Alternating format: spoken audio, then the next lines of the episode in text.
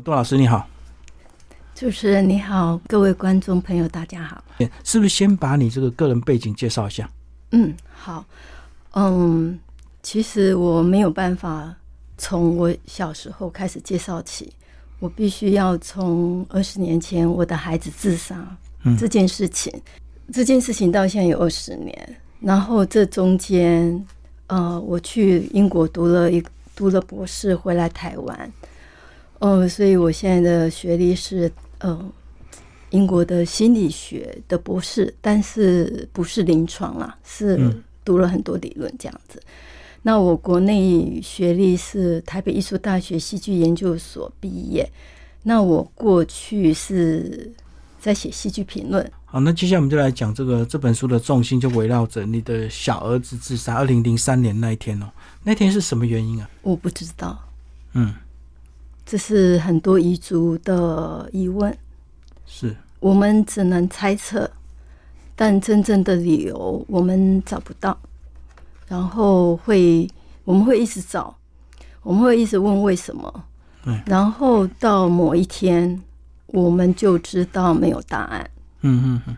然后我们就不会再寻找，我们就比较可以接受。他其实已经没有在人间的这个事实。嗯嗯嗯，所以原因已经找不出来，就对。我可以猜测了，但是自杀的人很少会告诉我们他为什么自杀。是，我觉得就算有人留了遗书，那遗书上也只能写一点点东西，他没有办法写他到底为什么嗯会活不下去。啊，这是不是也是造成你后来到英国去念书的原因啊？嗯，对，就是想要暂时的脱离、逃避这一切嘛。我那时候是想永远的逃避这一切，因为，嗯，那个时候是我到北医大读研究所，我是比较晚才去，三十几岁才去。那我觉得那个时候我的生命结束了，就是我在台湾的生命结束了，我不晓得怎么走下去，我也不知道怎么走下去。嗯。然后，所以那时候就准备，嗯，公费留考，然后就想说，就先去吧，因为不晓得下一步是什么。然后反正有一有一条路出来，就先去这样子。嗯嗯。所以你英国念的科系跟你大学是相关的吗？我研究所在国内是念戏剧嘛。然后我先去英国的时候，我是去读一个戏剧治疗的课程。嗯哼。然后，嗯，之后我就转到一个学学校，它是在东英格兰。然后，它那个中心是精神分析的中心，里面有弗洛伊德跟荣格两个学派这样子。那我那时候选的是荣格学派。那我做的研究也是有用到戏剧的方法，嗯嗯，所以也算是有一贯了，有连贯，嗯。所以到英国念书，除了是有一点这个想要逃避，或者是离开，或者是到英国去重生，但是你还是念念不忘你的戏剧本业，所以又把这两个专业这样结合起来。这曾经是我的一个疑问，就是说，因为我孩子他。自杀是发生在我研究所，甚至是几乎是我口试的前夕。嗯嗯。那我曾经很长一段时间，我常会在想，说我是不是做错了？嗯哼。我是不是不应该在他们那么小的时候就去学校读书？嗯哼。我是不是就不应该去走自己想要走的这一条路？这样子。所以，当我孩子死掉的时候，嗯，我觉得他的自杀是，我对他的形容词就是我的生命也被粉碎了，嗯，所以那时候我什么都没有，我有的大概就是这些戏剧的学习，然后过去的记忆，大概就这样，所以会觉得自己付出的代价很大。嗯，然后一方面也是到三十几岁会去读戏剧，一定是很喜欢。嗯，对，所以我会觉得说戏剧也是我有被启蒙，那我被启蒙比较晚，所以你在英国后来的论文就是写自杀情节。对，应该说我是访谈英国的八位自杀者遗族，然后用荣格的理论，嗯，来分析说到底彝族他们经历的是什么？哦，他们到底是度过了哪？就是有哪些困境？然后这有哪些过不去的地方？所以我用荣格的理论，尤其是情情节的理论来诠释。嗯，彝族的历程，所以我就嗯提出了一个自杀情节的这一个词，这一个理论。嗯，我是从遗族的经验推出这样的一个现象，但是这个自杀情节也可以广泛的来诠释，一般不是遗族的人可能会有自杀的想法。嗯。嗯，然后有人可能会被这一个情节给勾引，甚至到有些人，也许他甚至会做出行动。所以我是用这样的一个理论来诠释一个现象。在写作过程有没有帮助到你自己啊？一定是有的。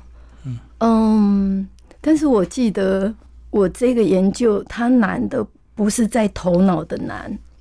而是在我心里的难，嗯，我甚至到一个点，就是我的身体宕机，他用宕机来强迫我停止，嗯，然后我是那个时候才让自己休息半年，嗯，就是这个研究，它来自于我的经验，然后它也是我在疗愈我自己的一个活动，嗯，然后。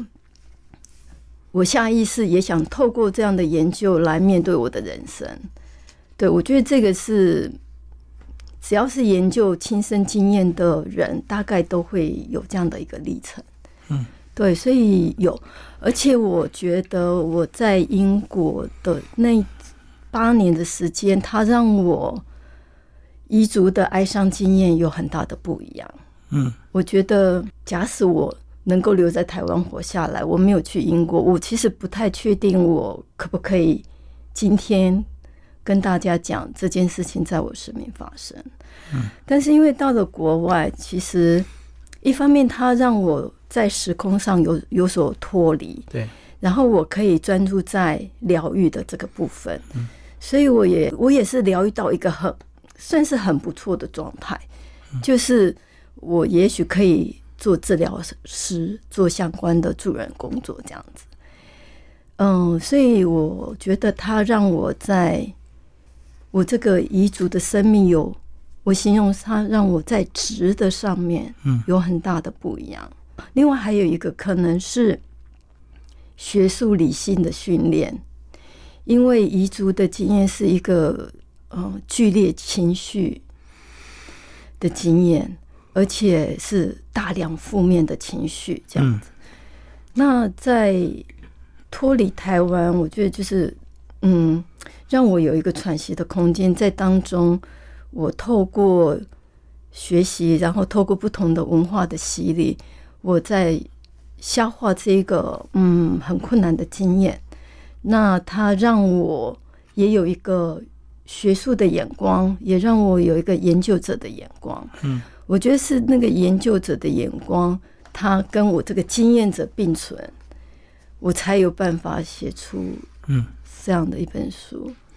所以说那时候在英国当下已经状况算是不错，那为什么又决定要回来？你那你那时候说本来就打算在那边定居了嘛？没有办法，嗯，就工作的问题。嗯。应该说是生命的问题，因为我们要在一个地方留下来，要有很多条件嘛。嗯，那毕竟英国不是我的国家。好，我们先从最外围讲起。我必须，我要活下来，我必须要在属于我的地图。那那时候我虽然很想留在英国，但是英国还不算是我的 home。好，我一直想要建立这东西，但是它不是，不是就不是，然后就得回来。我觉得这是一个层面，另外一个层面就是我会觉得，我那时候想留在英国，这个就真的是逃避。嗯，我就想说，我就找个人嫁了，然后可能去超级市场，就是做那种 part time 的工作。我的一辈子大概就这样。可是我晚上睡不着，我会觉得我没有办法让我的孩子的死就这样子，嗯，就过去。所以还是决定回来面对，就对。嗯。好，那回来过了几年之后，二零二零年你开始这个有出书的计划吗？这个书写一开始不是那么理性，这个书写一开始只是因为我现在我必须要糊口，必须要。有生活费，所以我的工作不是很理想。嗯，然后其实让我很挣扎，是，我就是那个痛苦，他逼死，他就逼死我说，你就一天找一个理由活下来，然后看会怎么样，这样子。嗯，对，因为其实，在书写这本，就是二零二零年六月三十号那天，就我面对隔天要回去上班的时候，其实我就。还是很痛苦。其实那时候我不知道怎么办，因为我若不工作，我就没有薪水，我就付不出房租。那我三餐我也不晓得怎么办，嗯啊，也不能够跟家人伸手要钱呢。所以就工这工作好像又得去做，然后可是又做不下去，就真的是卡在那边。好吧，那我就。告诉我自己说没关系，你就先睡觉，反正明天起来就开始找一个理由。其实是这样开始的，然后是我写到第一个礼拜、第二个礼拜，我就知道这可以成为一本书。可是当我有这样的一个看见的时候，我还是让我自己去写我想写的。嗯，对，就是因为每天会发生很多事情，然后我。就是在下班以后，我就坐下来，想今天要怎么办这样子。对，就每天半强迫的自己写一篇日记，就对。哎，对，然后找一点乐观的理由。因为你自己写，有时候那个那个动力还不够啊，我就放到脸书上去，就强迫我自己放到脸书上去。就是我的朋友不多，但是他们在脸书上看到我有这样的一个。我我每天写一个理由，然后就开始有爱心啊，有赞啊，嗯，所以我就越写越投入这样子，然后就变成哎，这好像变成是一个让我可以有一点意义感的一个活动，这样子找到生命新的重心就对了。那刚好脸书上也有人一直鼓励啊，就一直写。对，嗯，对，不过就是。少数朋友嘛，因为我觉得这个话题其实蛮沉重的。对啊，什么情况让你决定要出书？因为要面对更多陌生人的这个理解。有几个理由，一个当然就是我从我在英国读了博士回来，我就一直想要以我博士论文为基础写一本书。嗯，我会觉得我应该要做这件事情，所以本来就有出书的计划。只是那个出书的条件一直没有出现，因为我的生活一直不是很好，嗯，然后我一直不敢回头去看我的生命，这样子，这是一个。然后再来，既然我有出书的计划，我就可以看到说，那我必须要告诉人家发生在我生命中的是什么，这样。然后当我想到这时候，其实我也经过了一段历程，一开始。真的是会很害怕啊，嗯，因为光是别人一句说：“哎，你的孩子为什么自杀？”也许没有什么意涵的，无意识的问对他都会勾起我很多的伤心的事，对记忆啊、想法啊，然后再加上说，我觉得网络文化谁在发言，那那发言的人他能不能够理解？好，就是有有一些人，也许会可能不晓得是故意的或者无意的对当事人做一些攻击，这个我也是可以想象的。虽然我不是说有谁会攻击我，但是我可以想象说，今天当我站出来，我说，呃，我是自杀者一族，嗯，然后我是一个博士，可是我不知道怎么活下来。我感觉是很丢脸的事情，然后也让人很难理解的事情。嗯嗯，对，就是你既然都有，你都有办法到英国去，然后读了博士回来，然后你现在在告诉我们说，你不知道怎么办？对，不知道不晓得怎么活下来，然后也不晓得工作在哪，也不晓，嗯，对，这整个，所以是在半犹豫、半推、半就之下去成型的。哦，对我那时候被这个痛苦推着走。就是你写一个东西，然后到两个礼拜之后，我发我知道啊，这可以成为一本书，嗯，然后我就可以看到说，那我可以再做什么？就是我一定要出这本书。就是那个时候，我也体会到一点，就是我杜秀娟，我总有会死的那一天，我不要在我死的那个时候，我后悔。我后悔我没有好好来面对这个经验。我会当我死去那一刻，若我还觉得羞辱，我还觉得罪恶感，我觉得对不起我自己，对不起我的父母，对不起全世界。我要这样死去的时候，我觉得我没有办法。我知道我那时候一定会很难过、很痛苦。所以，与其那个时候，与其逃避到那时候，我宁可好，我现在好好面对。嗯哼，嗯。我就那时候就决定要让这本书可以被出版。嗯，对，好，里面有很多细腻的文字想要分享给大家，所以你特别想要念一些片段给大家听，对不对？嗯，我先说一下那个自杀情节哈，这是荣格情节的理论。然后荣格情节的理论，它是相对于原型哈，原型就是。指我们的集体潜意识，那情节就比较是针对个人的潜意识。那我觉得在当今其实是一个蛮忧郁的年代，然后也是压力蛮大的年代。其实会有自杀的想法的人，我相信不少。嗯，所以我会希望先讲一下这个自杀情节，就是为什么会有这个自杀情节呢？就是当我们。经历了一个自杀失落，或者我们听到、看到一个人自杀，嗯，我们都会很有很强烈的情感反应。那一个经验会让我们很痛苦、很困惑、很害怕。但是呢，社会又不允许我们去表达这东西。大部分的人都会希望说：“啊，就忘记，就当做没这回事。”然后就。继续往前走，这样子。所以，这个不管是遗族或者是亲亲目睹自杀的人，他们这样的强烈情绪不被表达的结果，就是他被压抑到地底下去。对，因为社会认为自杀是禁忌，是丢脸的事，然后不去谈论他，也不想去听他。嗯，所以。这样的经验在人们的内心发酵，这样子。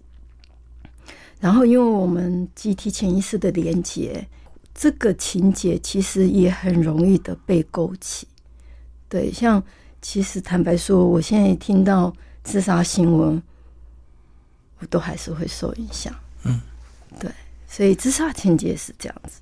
然后，我想分享一下，就是当大家。听到一个自杀事件的时候，不管你是透过阅读或者透过新闻，嗯，尤其当这个人是名人的时候，我觉得大家可以做的就是不要八卦，不要指责，不要揣测，不要落井下石，就只是单纯的祝福每一方。是的，包括那个众人所指的，我知道这很难。但请容许我这个愿望，然后我想要再读针对这个，就是其实媒体有时候会渲染报道，嗯，然后遗嘱他们需要空间，他们需要时间，他们需要喘息，他们需要发泄，他们需要安静，他们需要慈悲，他们需要忍耐，他们需要面对。他们需要疗伤，他们需要止痛，他们需要哭泣，他们需要冷静，他们需要吃饭，他们需要睡觉，他们需要关爱，他们需要支援，他们需要了解，他们需要发呆，他们需要空白，他们需要整合，他们需要离开，他们需要回来。更重要的是，他们需要活下来。请给他们需要的，拜托。我想表达一下彝族他在经历自杀的时候，大概是什么样的经验，需要是什么？因为若要谈论自杀是这么的难，那那个被留下来的家人啊、朋友啊，或者甚至专业工作者，他们的需要其实常常不被看见。然后我这边七月十五号，我写说，一开始遗嘱是是需要被帮助的，他不需要人家说振作起来，不需要人家以善意为名行 push 之事，就是 push 我们一直要站起来。他需要人家照顾他的三餐，需要有人帮忙做家事，他需要有个肩膀可靠。他需要有一张床，疲累的时候可以躺下来。哀伤是很累人的，尤其是至亲自杀，生命的连接硬生生的被切断，关系的肌理顿然被撕裂，这无比的痛。这样沉重的经验，外人无法理解，也难以接受。尤其当告别式结束之后。世人就期待你要回到日常生活的轨道。他们不知道，遗嘱得面对另一个历程的开始。这个世界看似一样，但那个人已经不在了。我们在人群中搜寻他的身影，我们想着他若活下来，现在是什么模样？我们处在世界的裂缝里，一个物质的世界，一个情感的世界。这两个搭不上，我们落在一个无人之境，那是一个非常孤单的处境。然而，为死去的人哀伤，是我们能为他们做的最后一件事了。在那个无人之境，彝族与死者为伴。然后，这里再讲到，嗯，七月二十七号。彝族的需要跟着年岁丧亲的时时间长度有所不同。比如说，这里我就用讲的，就是一个未成年的孩子，他若是失去父母，父母自杀，跟像我一样，我是成年，我的孩子自杀，或者是呃手足自杀，那个经验是完全不一样。比如说，假设我是未成年，我是假设是个女孩子，然后当我要结婚的时候，我的母亲没有办法在旁边，嗯，她没有办法帮我披上白纱，她没有办法带我走上礼堂，我觉得这会是蛮大的失落，然后我也不会有一个母亲的榜样让我学习，嗯，然后若是一个。比如说，像我失去孩子是三十八岁，就是壮年的时候，真的很苦啊！你看，我三十八年走到二十五十八岁，我的壮年都完全是空白。对，在痛苦中壮年。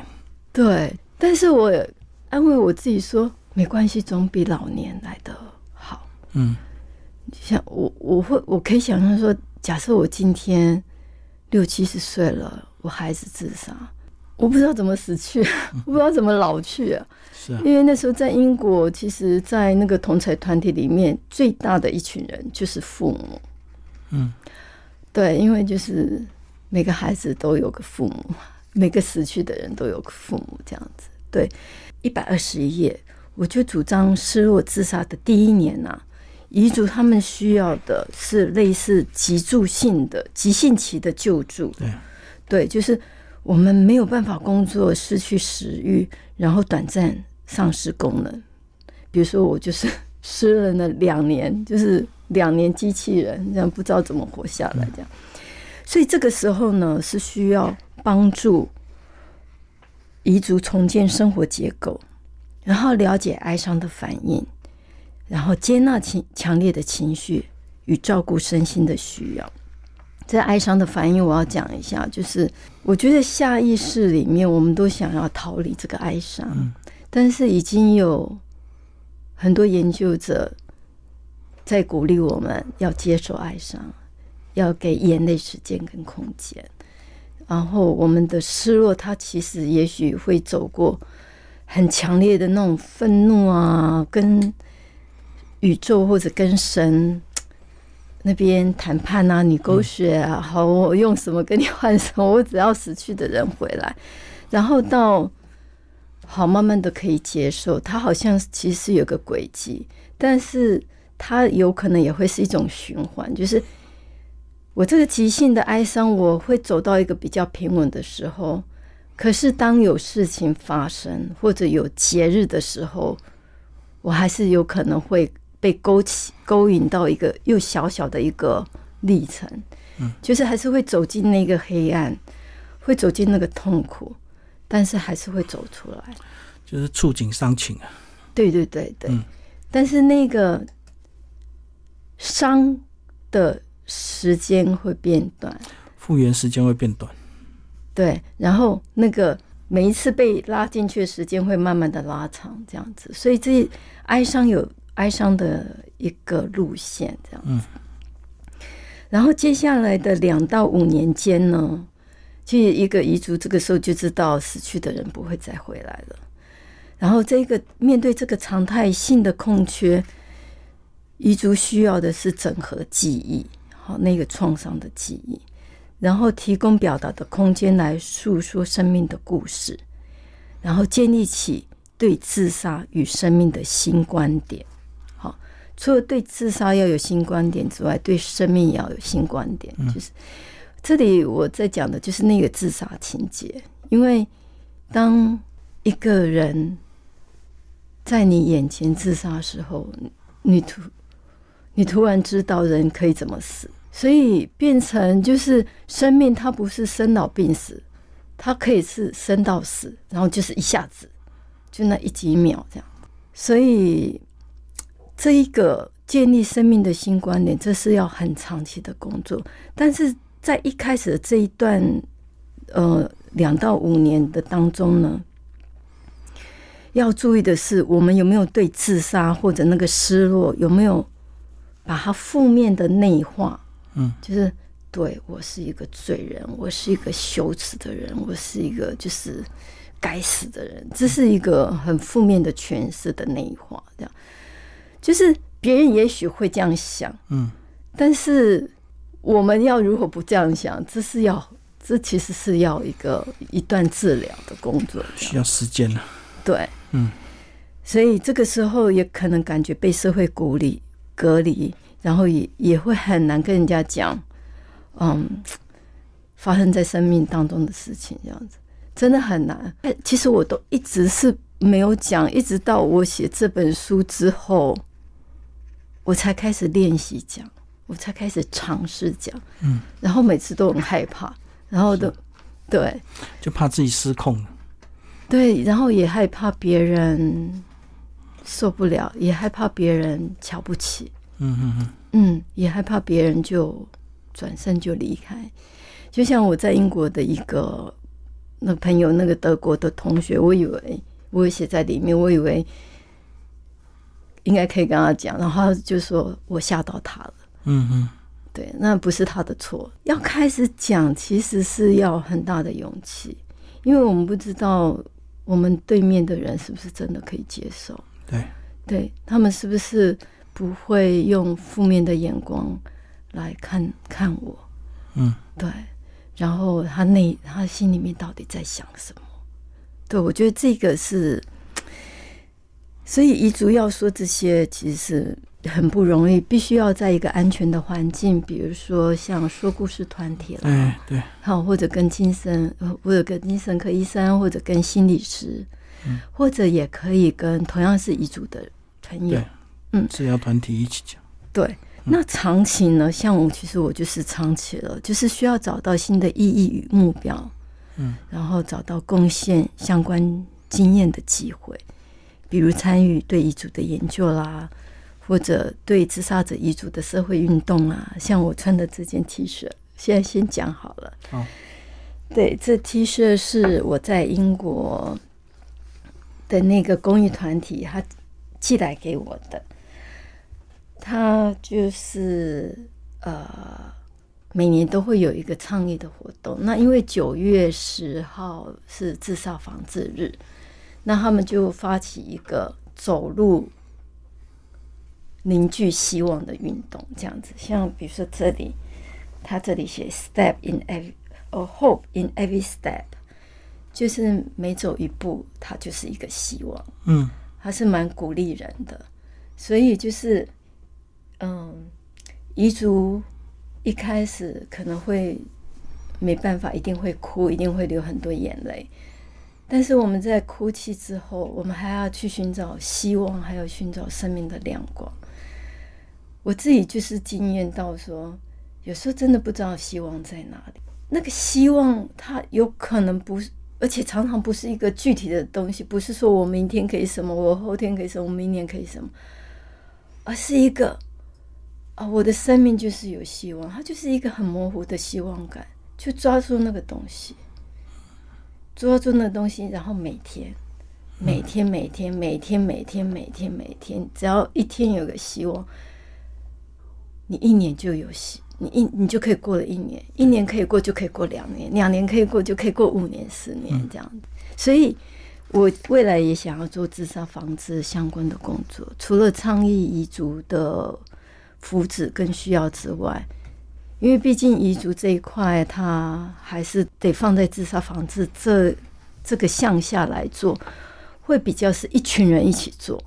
嗯，如果彝族自己要做，其实比较没力。而且在西方，一九六零年自杀学这个学门创立之后，它就有三个三个阶带三个层次的防治，一个就是预防。然后预防就是生命教育，嗯，好，就是啊，要什么是快乐啊？你如何正向的活着啊？然后第二第二个 intervention 就是，哎，有人自杀了，可能没有，可能没有成功被救回来，这个人一定要很积极的救助，就是临床临床上的这样。然后遗嘱是被放在 postvention，嗯，就是之后的协助。台湾我们的自杀防治其实也是采取这三个阶段，只是目前看到针对遗嘱这一块做的，嗯，很少。我觉得这一块其实是需要透过政策来慢慢的来导向。一个针对遗嘱的需要来服务遗嘱，为什么呢？因为遗嘱有很高的自杀率，就是但自杀人，我我这样我这样出分呢，哈，我可能是很粗糙，但是就一个自杀的人，他可能是他们家里面第一个，但是他有可能是他们家中的第几第二个以后，好，第二个以后，那当然就是遗嘱。我懂，嗯，对，那。就是我会觉得说，我们是一群被黑暗启蒙的人。就是今天生活很多挫折，或者生生活很多实在不晓得怎么活下去的时候，有时候你要活着会觉得比去死还辛苦。这个时候就很容易就，我要不要就放弃？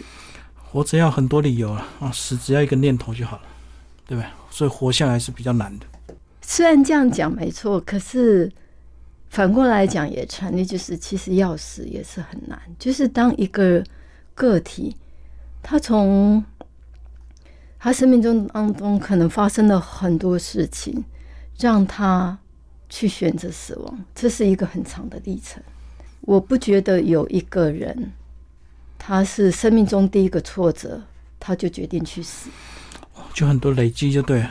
对。这个是会累积的，然后所以身边的人如何回应，如何？其实我觉得最终就是在爱与关系，就是今天身边的人有那种，哎，好辛苦哦，可能好辛苦哦，哎，这当中就有可能是一个自杀的讯息。嗯，对，这个时候你有没有时间？你愿不愿意？然后，当一个人他也许真的没有找不到方法，他啊，实在是好累哦，活不下去了。有多少人真的会认真的听进去这个讯息？嗯，所以辨识自杀讯息是需要训练的。好，我们国内有自杀守门人的训练。好。但是那个三个阶段哦，就是一应二问三整三转介，我觉得呃，可能在一应二问这部分呢，需要再多加强。好，我们我们如果回应让对方觉得说他告诉我们他活不下去是 OK 的，然后让如何让对方知道说他可以告诉你，因为你了解那个是什么。对，而不是当对方告诉你说啊，我活不下去了，然后就马上说，哎，我转接你到哪个精神科医师，我我们去急诊好不好？那那对方一定是马上就是对啊，不用了啊，我没事了。他变是。对对对，所以我是觉得，因为我本身有上那个守门人的课程，我觉得那个部分其实才是重点，但那部那个部分其实不够。那听说进阶是针对于专业工作者，比如说智商心理师啊，或者临床心理高阶的，对。但是我觉得那个部分还是要给一般人。对，比如说我最近就在跟我的智商心理师，我就在讨论说，今天假设我在火车站，我看到一个人这样走来走去，嗯嗯。然后当当然你要判断一下嘛，走来走去是什么意思？但是当然你判断说，哎，这个人可能他其实是有自杀的念头。念头的时候，你要如何去？你敢不敢去？我觉得这个都是，嗯，这个都是专业的训练，这个都是需要被训练啊。最后面我要讲一下负伤的遗嘱，这负伤就创伤的另外一面。其实这负伤的理论也可以来讲所有的创伤幸存者，嗯，就是我们生命当中可能面对呃很惨痛的经验，然后我们可能有创伤，我们可能有忧郁症，我们可能会有精神疾病，我们可能甚至会被诊断所谓的创伤后症候群。但是这个不是我们生命的终点，它只是一个历程。有创伤之后呢？我们可以怎么做？其实这我觉得也是我研究结合我自身经验的，嗯的一个看见。而且我非常要主张这个理论，就是与其倡议遗族或者创伤的人要走出来啊，走过伤痛啊，忘掉过去啊，胜过悲剧啊，我觉得要用负伤的这一个词，用负伤这一词来。来指出来，也许这是下一个目标哈。这个目标，哎，我比如说我过关，结果我这 我没有过关，这个关卡破了，我就是成为一个破碎的人，我是一个创伤的人，没关系，继续待在那边，继续疗愈自己，找生命中的光，找生命中的啊幸福，找生命中的力量，然后有一天那个伤口会结疤。那等可能结疤第一次你又会流血，没有关系，不要泄气，就一定会泄气嘛。泄气完再再慢慢的再给自己机会再站起来。我这里写说，我们的疤痕不会不见，不会消失，撕裂的伤口愈愈合后也不会是滑顺的皮肤。这个疤痕成为我们永远的记号。我们可以永远接受这个疤痕，让它成为我们的一部分。我们永远没有办法用美容手术来米平它、美化它，或者用镭射来让它成为美丽、年轻的面皮。但我们可以让这个伤痕成为生命的勋章。只是这个勋章不是代表成就，而是代表曾经受苦的程度。我们可以在上面插上一朵花，来纪念自杀者，来纪念那个离开的人，或者来纪念那个你生命中失去的人事物。我们可以缅怀他，纪念他，祝福他，就像犹太人在坟前摆上石头一样。负伤的遗族，这里的遗族不是专指自杀者遗族，是所有的遗族。能够打开伤口，让他人看见，但不期待人们的怜悯。负伤的遗族有敏感的感受能力，能够听到言语底层的伤痛，但不因此在流血不止。负伤的遗族能够站在人们面前，坦然无惧地谈论自杀与伤痛，面对所有因自杀失落而来的负面经验与评价，但不因此陷入自责与罪恶感。负伤的遗族决定接受生命的悲剧，接受与自杀者生前的种种是非、爱恨情仇，但不让他成为背不起的十字架。我们今天非常谢谢我们的杜秀娟老师为我们介绍《一百零一个活下去的理由》，践行文化出版，谢谢。